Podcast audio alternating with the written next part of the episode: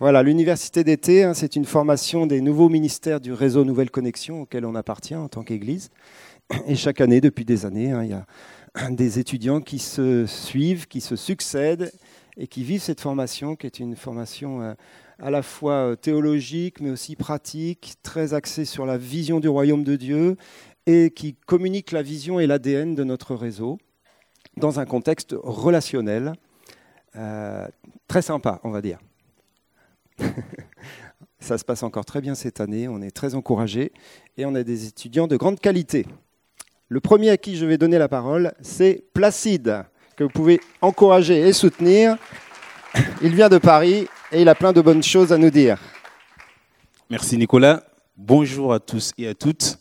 Je suis très content d'être ce matin à l'église ACT. Euh, je viens effectivement, comme il a dit, de Paris, d'une église qui s'appelle CVV, euh, CVV pour le chemin, la vérité et la vie. Et dans cette église, entre autres, euh, j'ai un ministère lié à, l'intercession. Alors, mais ce matin, je ne vous parlerai pas d'intercession, mais je vais vous amener dans le livre de la Genèse et on va parler de l'histoire d'Abraham, le père de la foi. Je vous invite donc à ouvrir vos Bibles à la Genèse au chapitre 12 et nous ferons une lecture des quatre premiers versets. Donc Genèse chapitre 12, du verset 1 au verset 4. Alors l'Éternel dit à Abraham, va-t'en de ton pays, de ta patrie et de la maison de ton père, dans le pays que je te montrerai. Je ferai de toi une grande nation et je te bénirai, je rendrai ton nom grand et tu seras une source de bénédiction. Je bénirai ceux qui te béniront et je maudirai ceux qui te maudiront, et toutes les familles de la terre seront bénies en toi. Abraham partit comme l'Éternel le lui avait dit, et Lot partit avec lui. Abraham était âgé de 75 ans lorsqu'il sortit de, de Charan. Et donc le titre de mon message ce matin, je l'ai intitulé De l'appel de Dieu à l'obéissance par la foi. De l'appel de Dieu à l'obéissance par la foi. Donc ici, c'est l'exemple d'Abraham. Euh, Abraham, c'est effectivement euh, un personnage très connu euh, de la Bible. Et le nom Abraham, ça veut dire Père élevé.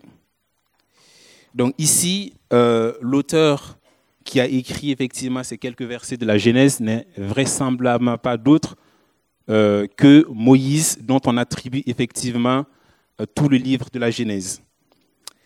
Et euh, il raconte ici le début de l'histoire d'Abraham. Je crois que c'est l'un des premiers versets où il est mentionné le nom d'Abraham. Il y avait aussi les versets précédents, au verset 31 du chapitre 12, dont il est question d'Abraham.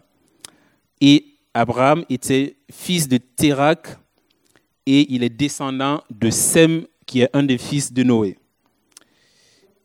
Et Abraham, avec sa famille, sont nés dans une, dans une région qui s'appelle Ur, qui se trouve en Chaldée. Et euh, ils ont grandi là-bas jusqu'à ce que euh, Dieu se révèle à Abraham pour lui donner une parole. Et donc, je pense que ce livre est destiné aux enfants d'Israël, donc aux Juifs, donc, c'est les premiers destinataires. Mais étant donné que nous, aujourd'hui, nous sommes des fils spirituels par la foi en Abraham, on peut également, dans un second temps, s'attribuer ce texte sur lequel on peut énormément tirer des leçons pour notre vie chrétienne de tous les jours. Alors, je vous propose d'analyser, euh, d'étudier ces quelques chapitres en trois points. Alors, le premier point est le suivant. On va d'abord voir euh,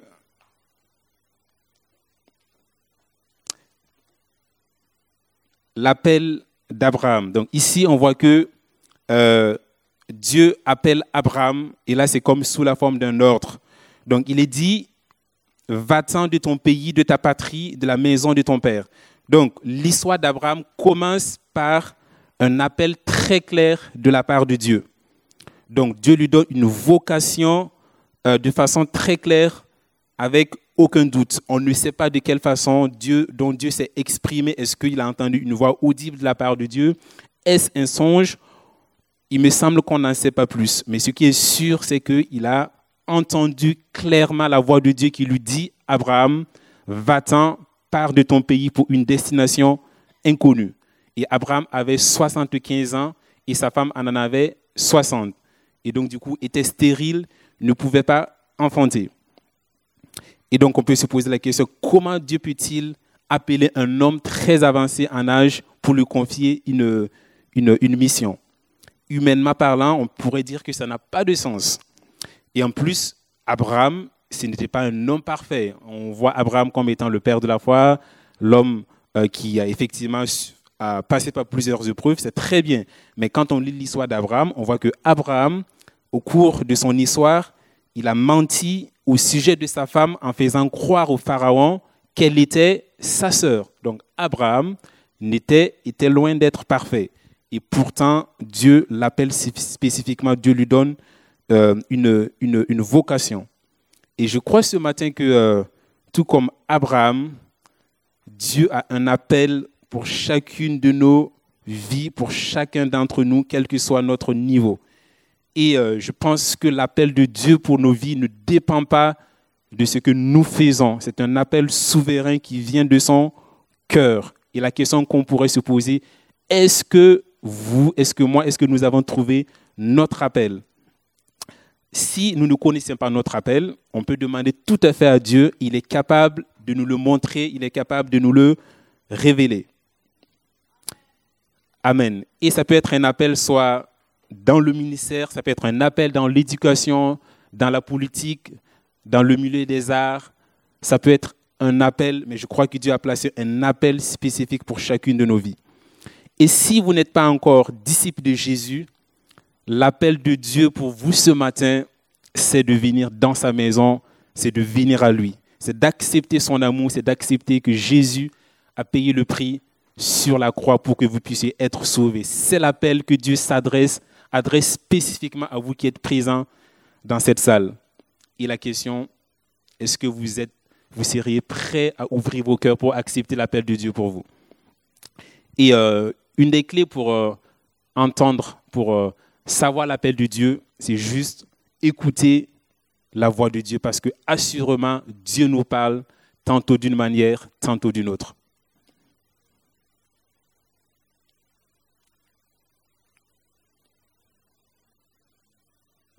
Alors, deuxième point. Donc là maintenant, je vais parler des promesses divines. Euh, à la suite du verset 1, on lit, on lit que Dieu dit à Abraham, euh, premièrement, il lui dit, quitte, euh, il lui dit d'aller dans un pays que Dieu lui-même montrera à Abraham. et ensuite, il dit à Abraham, je vais te bénir, je vais rendre ton nom grand, je vais bénir ceux qui vont te bénir je vais maudire ceux qui vont te maudire. Et donc, et cette promesse, Dieu l'a renouvelée, Dieu l'a rappelée plusieurs fois dans l'histoire d'Abraham lorsqu'on lit le livre de la Genèse. Et donc ici, euh, Dieu a fait, si vous voulez, a promis à Abraham d'être présent avec lui. Donc il y a vraiment une promesse liée à la présence de Dieu dans la vie d'Abraham tout au long de son appel.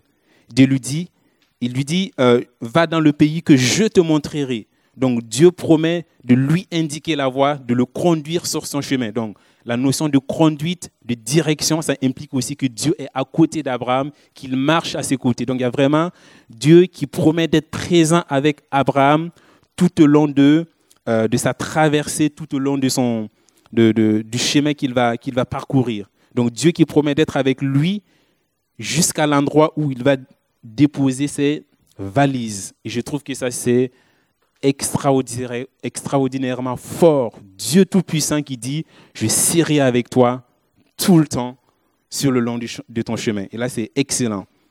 Et je crois que de la même manière que Dieu a promis à Abraham sa présence, euh, Dieu, il promet d'être avec nous tous les jours sur le chemin de notre appel.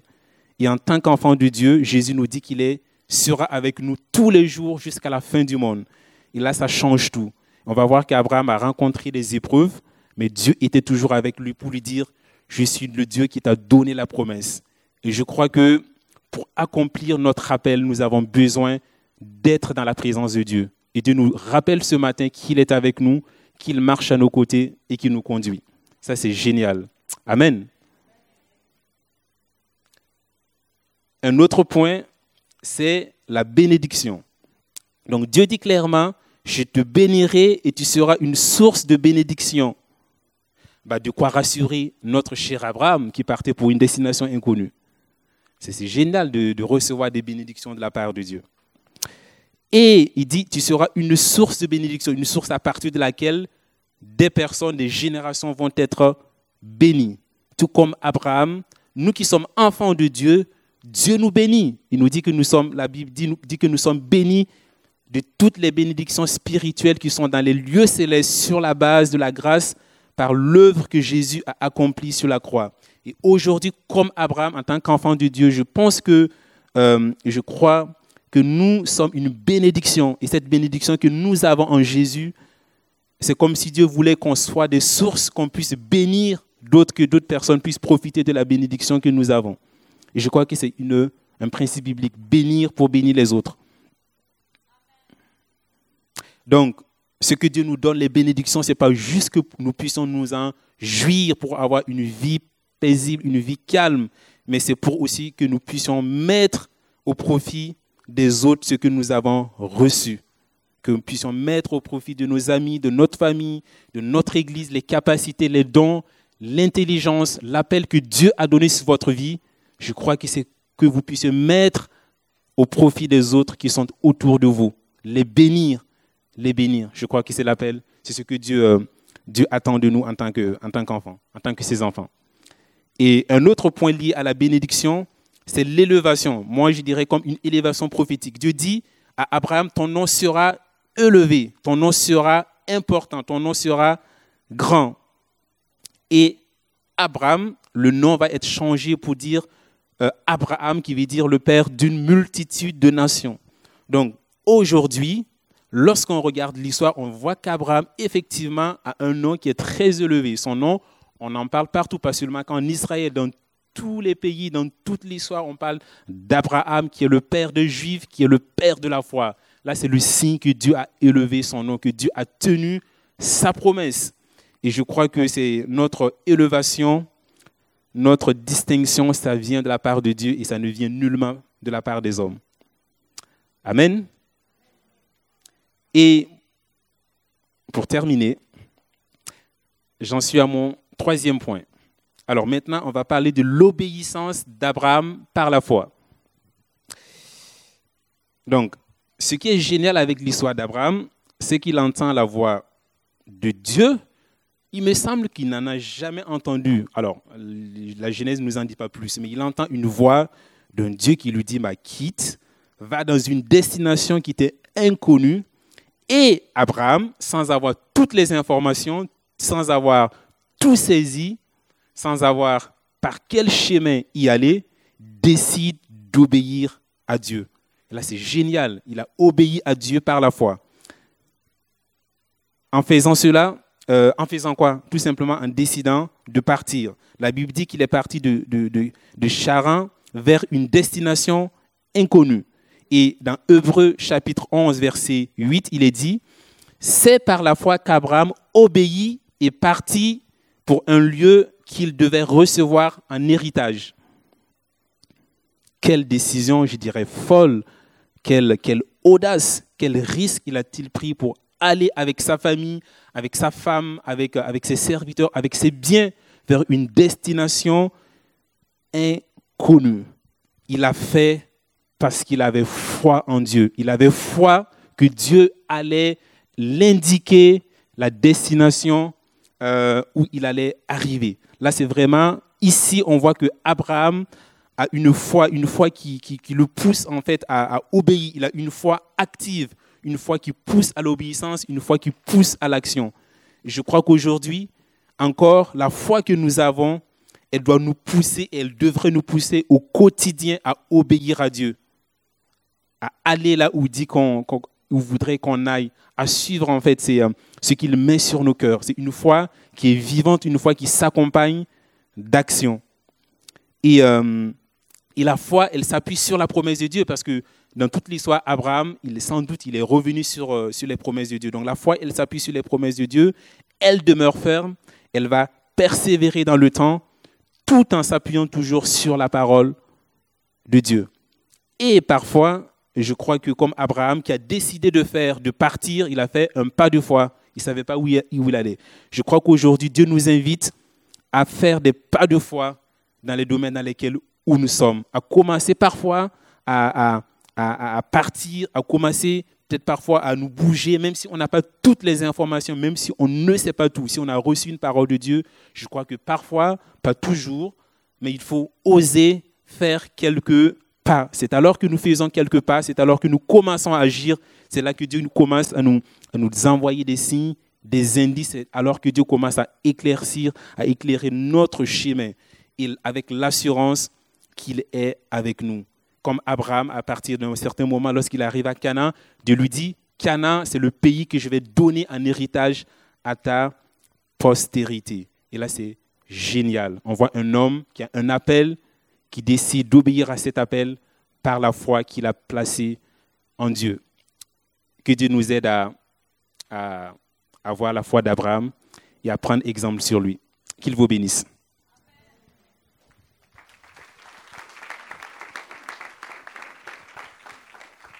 Merci Placide. Mais il a bien respecté son timing. On voit que c'est un enseignant. Hein. c'est bien structuré, bien calé. Et ça nous parle de l'obéissance de la foi. Merci beaucoup. Je crois que c'est une exhortation qui euh, peut parler à chacun d'entre nous. Nous allons passer la parole maintenant à Pierre-Antoine.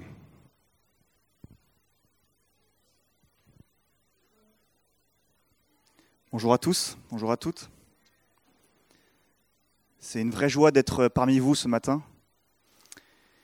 Et je veux vraiment prier l'Éternel qui puisse continuer à travailler nos cœurs, à nous dire les petites perles, les petits diamants qui sont si précieux sur son cœur et pour nous montrer vraiment ce qu'il attend de nous. Non pas quelque chose qui vient nous peser, qui vient être là comme un fardeau, mais comme un encouragement, quelque chose qui vient vraiment nous exhorter à avancer de plus en plus avec lui. Alors c'est vraiment ma prière ce matin, éternel. Dieu Tout-Puissant, toi notre Papa, nous voulons nous aligner sur toi, sur la pulsation de ton cœur. Montre-nous qui tu es, Seigneur. Merci, Seigneur. Et une chose qui me fascine chez, chez Jésus, c'est sa tendresse. Il a une tendresse qui vient nous chercher là où on est. Une tendresse merveilleuse une tendresse qui est parfois incarnée dans la façon dont il nous appelle. Parfois, il nous appelle ses petits-enfants. C'est tellement particulier d'être le petit enfant du Seigneur. Et il le fait aussi parfois avec ses disciples, on voit dans sa parole, notamment à un moment très crucial, un moment où il va les avertir de son départ et leur donner une merveilleuse voie à suivre. Jean 13, 33, il leur dit, mes petits-enfants, je suis pour peu de temps encore avec vous. Puis il leur dit, vous ne pouvez venir où je vais. On doit imaginer que d'un seul coup, lorsque le Seigneur dit ça, ça doit peser sur leur cœur. Ils doivent presque se sentir abandonnés. Mais il continue à leur dire, je vous donne un commandement nouveau. Aimez-vous les uns les autres. Il ne s'arrête pas là, il leur dit, comme je vous ai aimé, vous aussi, Aimez-vous les uns les autres. À ceci, tous reconnaîtront que vous êtes mes disciples si vous avez de l'amour les uns pour les autres. Et on voit que c'est important que cet amour doit être vu.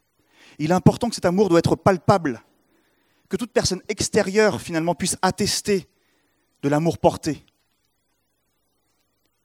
C'est vrai qu'on ne peut pas aimer en silence. On ne peut pas aimer dans notre tête, dans notre cœur, cet amour doit être manifesté.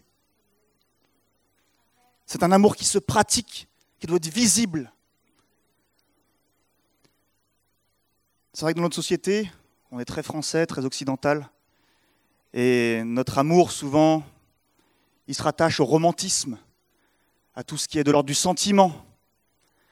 Des choses où euh, finalement on dit souvent aux autres, je t'aime. Et l'autre en face attend que pratiquement ce soit vécu. Alors on va demander vraiment au Seigneur, Jésus, montre-nous, c'est quoi cet amour? C'est quoi cet amour? Et lui nous ramène directement à l'amour que nous avons pour lui. Il nous dit Jean 14, 15, Si vous m'aimez, gardez mes commandements. Si vous m'aimez, gardez mes commandements. Alors oui, Seigneur, nous voulons garder tes commandements. Nous voulons les garder, les chérir, nous voulons les pratiquer.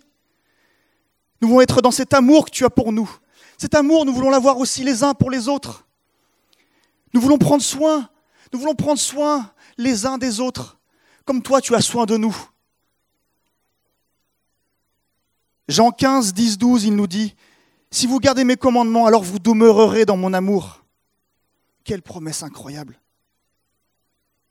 De même que j'ai gardé les commandements de mon Père et que je demeure dans son amour.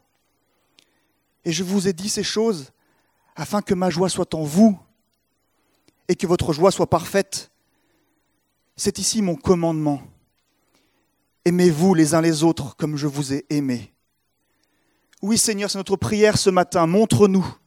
Montre-nous c'est quoi cet amour. Montre-nous comment tu nous as aimés. Et il enchaîne. Verset 13. Il n'y a pas de plus grand amour que de donner sa vie pour ses amis. Donner sa vie. Donner sa vie. C'est quoi? C'est mourir, Seigneur? C'est mourir? Est-ce que c'est mourir pour mes amis? Donner sa vie. Le Seigneur nous dit ce matin, c'est ce que ça veut dire en fait. C'est donner sa vie. C'est donner. Seigneur, mais je donne quoi alors? Ben, Donne ta vie. Donne ce que je t'ai donné. Je t'ai donné la vie. Donne à ton tour ce que je t'ai donné. L'amour de Dieu, c'est donner pour être donné. C'est merveilleux. Le don pour le don. Exceptionnel. Mais alors c'est quoi sa vie? Qu'est-ce qu'il y a dans notre vie que nous pouvons donner aux autres?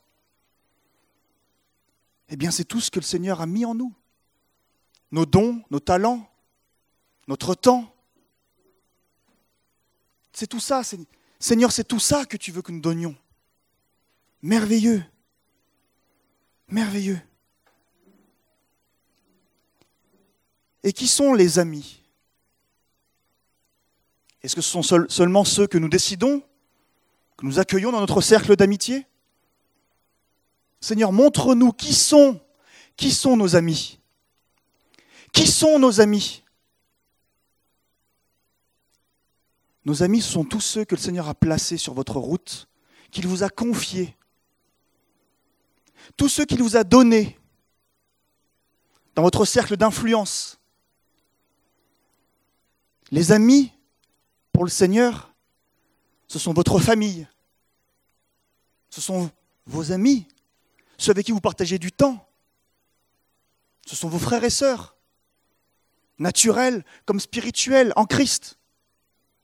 Ce sont vos voisins. Ce sont vos collègues votre patron, votre pasteur, vos anciens, et aussi tous ceux qui ne sont pas encore. Et on peut prier déjà pour eux. Les avoir déjà sur notre cœur comme un fardeau et prier pour eux. Alors comment donner sa vie?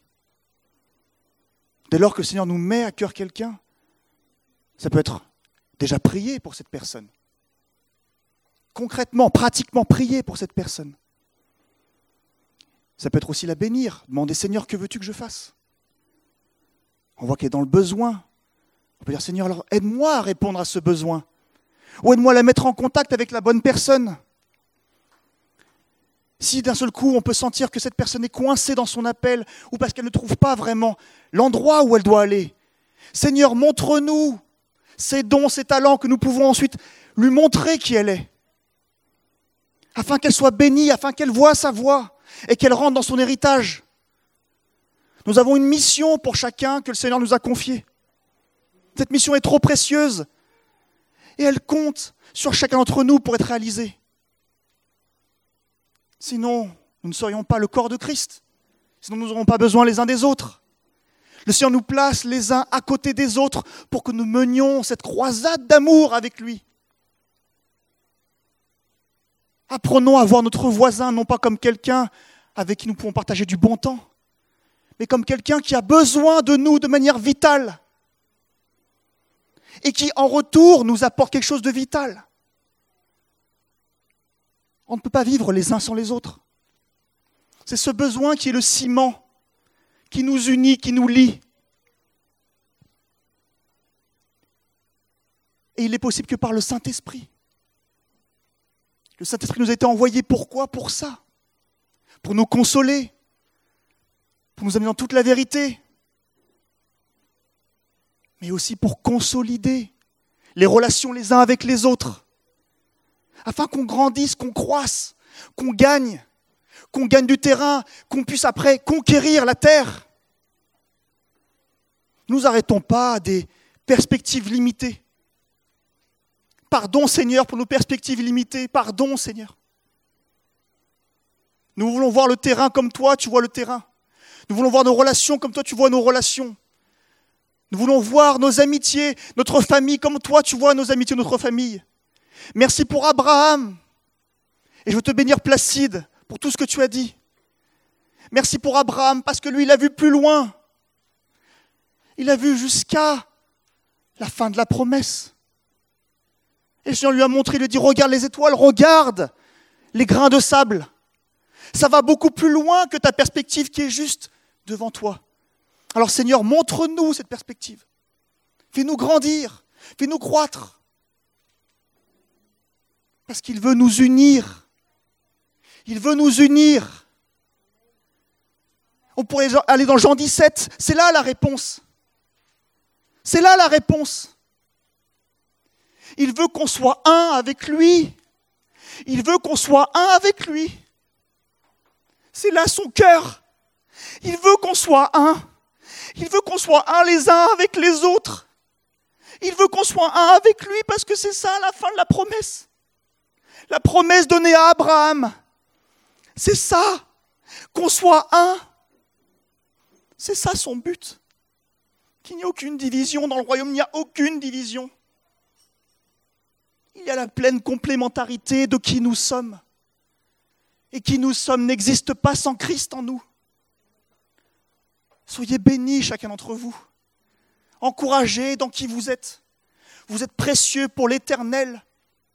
L'Éternel, votre Dieu, qui vous appelle mes petits-enfants et qui vous appelle mes amis. Car il vous, révèle son plan. Car vous êtes ses amis. Nous sommes tous les amis du Père. Nous sommes ses petits-enfants bien-aimés, en qui il a mis toute son affection. Soyez bénis. Je vous aime.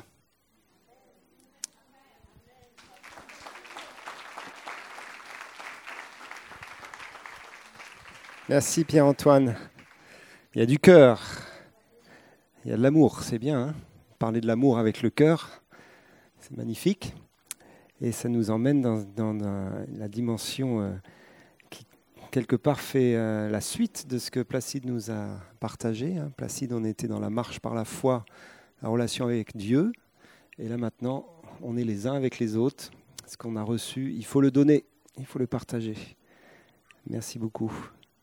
Et maintenant, on enchaîne avec le petit frère, Jean-Baptiste.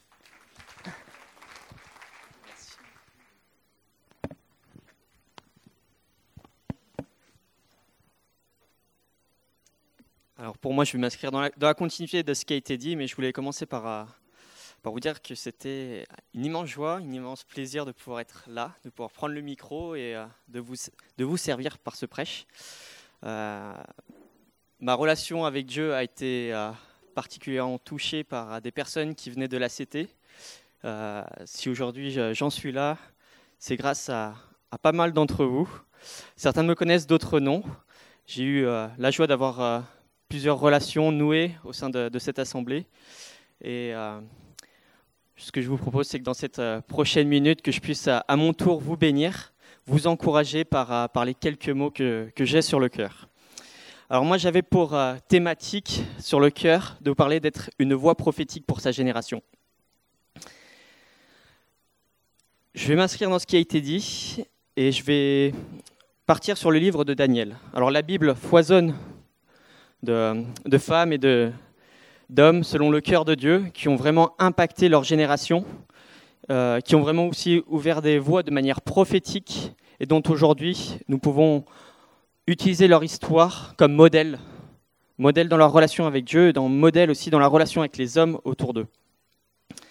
En prenant l'exemple de Daniel dans son livre, il y a un premier élément où je veux vous mettre d'abord dans ce contexte historique Daniel fait partie donc du peuple hébreu qui ont été déportés en Babylonie. Il est de ces enfants de la tribu de Juda qui ont été mis au service du grand roi Nebuchadnezzar. Avec ses trois amis, ils sont complètement plongés dans cette culture païenne, complètement idolâtre euh, et panthéiste. Et on remarque dès le premier chapitre qu'ils sont attaqués sur leur identité. Tout d'abord, on leur change de nom. Puis, deuxièmement, on leur donne une nourriture impure, et c'est celle des Chaldéens. Mais Daniel et ses amis s'y opposent. Ils s'en gardent. Il nous est dit dans Daniel 1, verset 8, Daniel se résout de ne pas se souiller par des mets du roi et de ne pas prendre le vin du roi. Il pria le chef des eunuques de ne pas l'obliger à se souiller.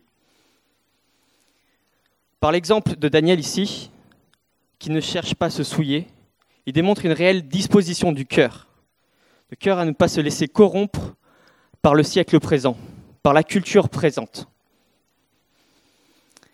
Et cette disposition du cœur, elle montre un trait de caractère énormissime, celle de la crainte de Dieu.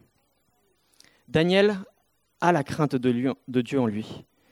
Il sait que la crainte de Dieu, c'est le fondement de la sagesse. Il connaît son Dieu.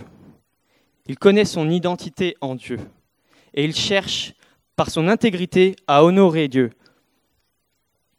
On peut dire donc que Daniel vit par dessein et non par défaut. En cela, il est en mesure de devenir une voix prophétique pour ses amis, mais également pour le peuple hébreu qui est en déportation. Il est aussi également une voix prophétique pour la culture qui l'environne il ne devient pas un produit de cette culture. Il ne se conforme pas, mais il se tient dans cette intégrité. Alors, tout comme Daniel, prenons cet encouragement de vivre en position d'autorité, à regarder qui influence qui dans ma vie. Et au travers de qui influence qui, c'est quoi qui influence cette personne qui m'influence à son tour. Et savoir d'où cette influence provient. L'intégrité, il y a aussi une sensation d'authenticité et de radicalité. Ne pas se corrompre, ne pas se soumettre à ce monde qui nous donne tellement de possibilités. Et il y a une clé de vie dedans, qui me paraît importante de souligner, c'est l'autorité naturelle. Le fruit d'une vie intègre, quand les pensées, les paroles et les actes sont en accord, c'est une autorité naturelle. Ne pas me corrompre, c'est garder aussi ma liberté.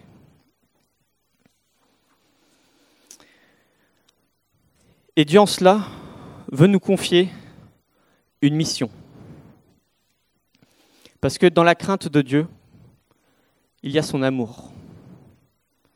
Son amour comme un fardeau qui doit nous rappeler que Dieu a tant aimé le monde qu'il a donné son Fils unique, qui doit nous rappeler pourquoi nous croyons en ce que nous croyons, qui doit nous rappeler notre responsabilité en tant que frères et sœurs de ceux qui nous entourent.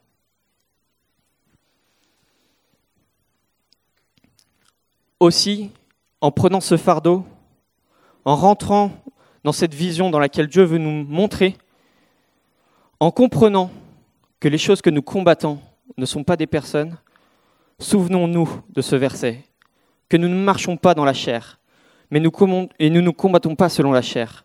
Car les armes avec lesquelles nous combattons ne sont pas charnelles, mais elles sont puissantes par la vertu de Dieu, pour renverser les forteresses. Et nous renverserons les raisonnements de toute hauteur qui s'élèvent contre la connaissance de Dieu, et nous amènerons toute pensée captive à l'obéissance de Dieu.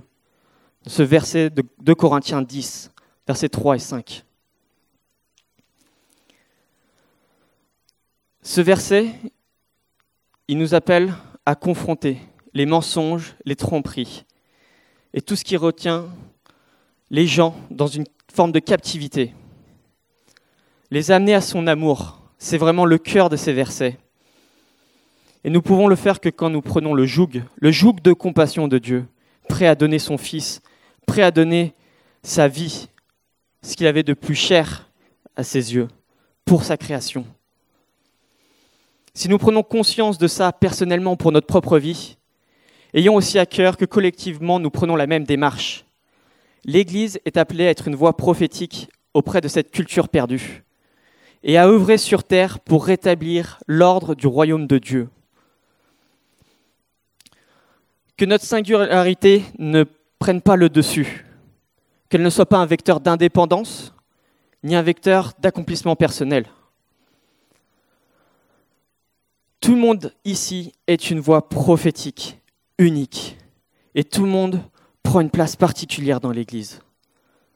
Nous formons un corps, et chacun est le membre de ce corps. Alors, en tant que membre de ce corps, soyons prêts à être utilisés, utilisés par Dieu comme un membre, et à œuvrer dans l'unité de son esprit.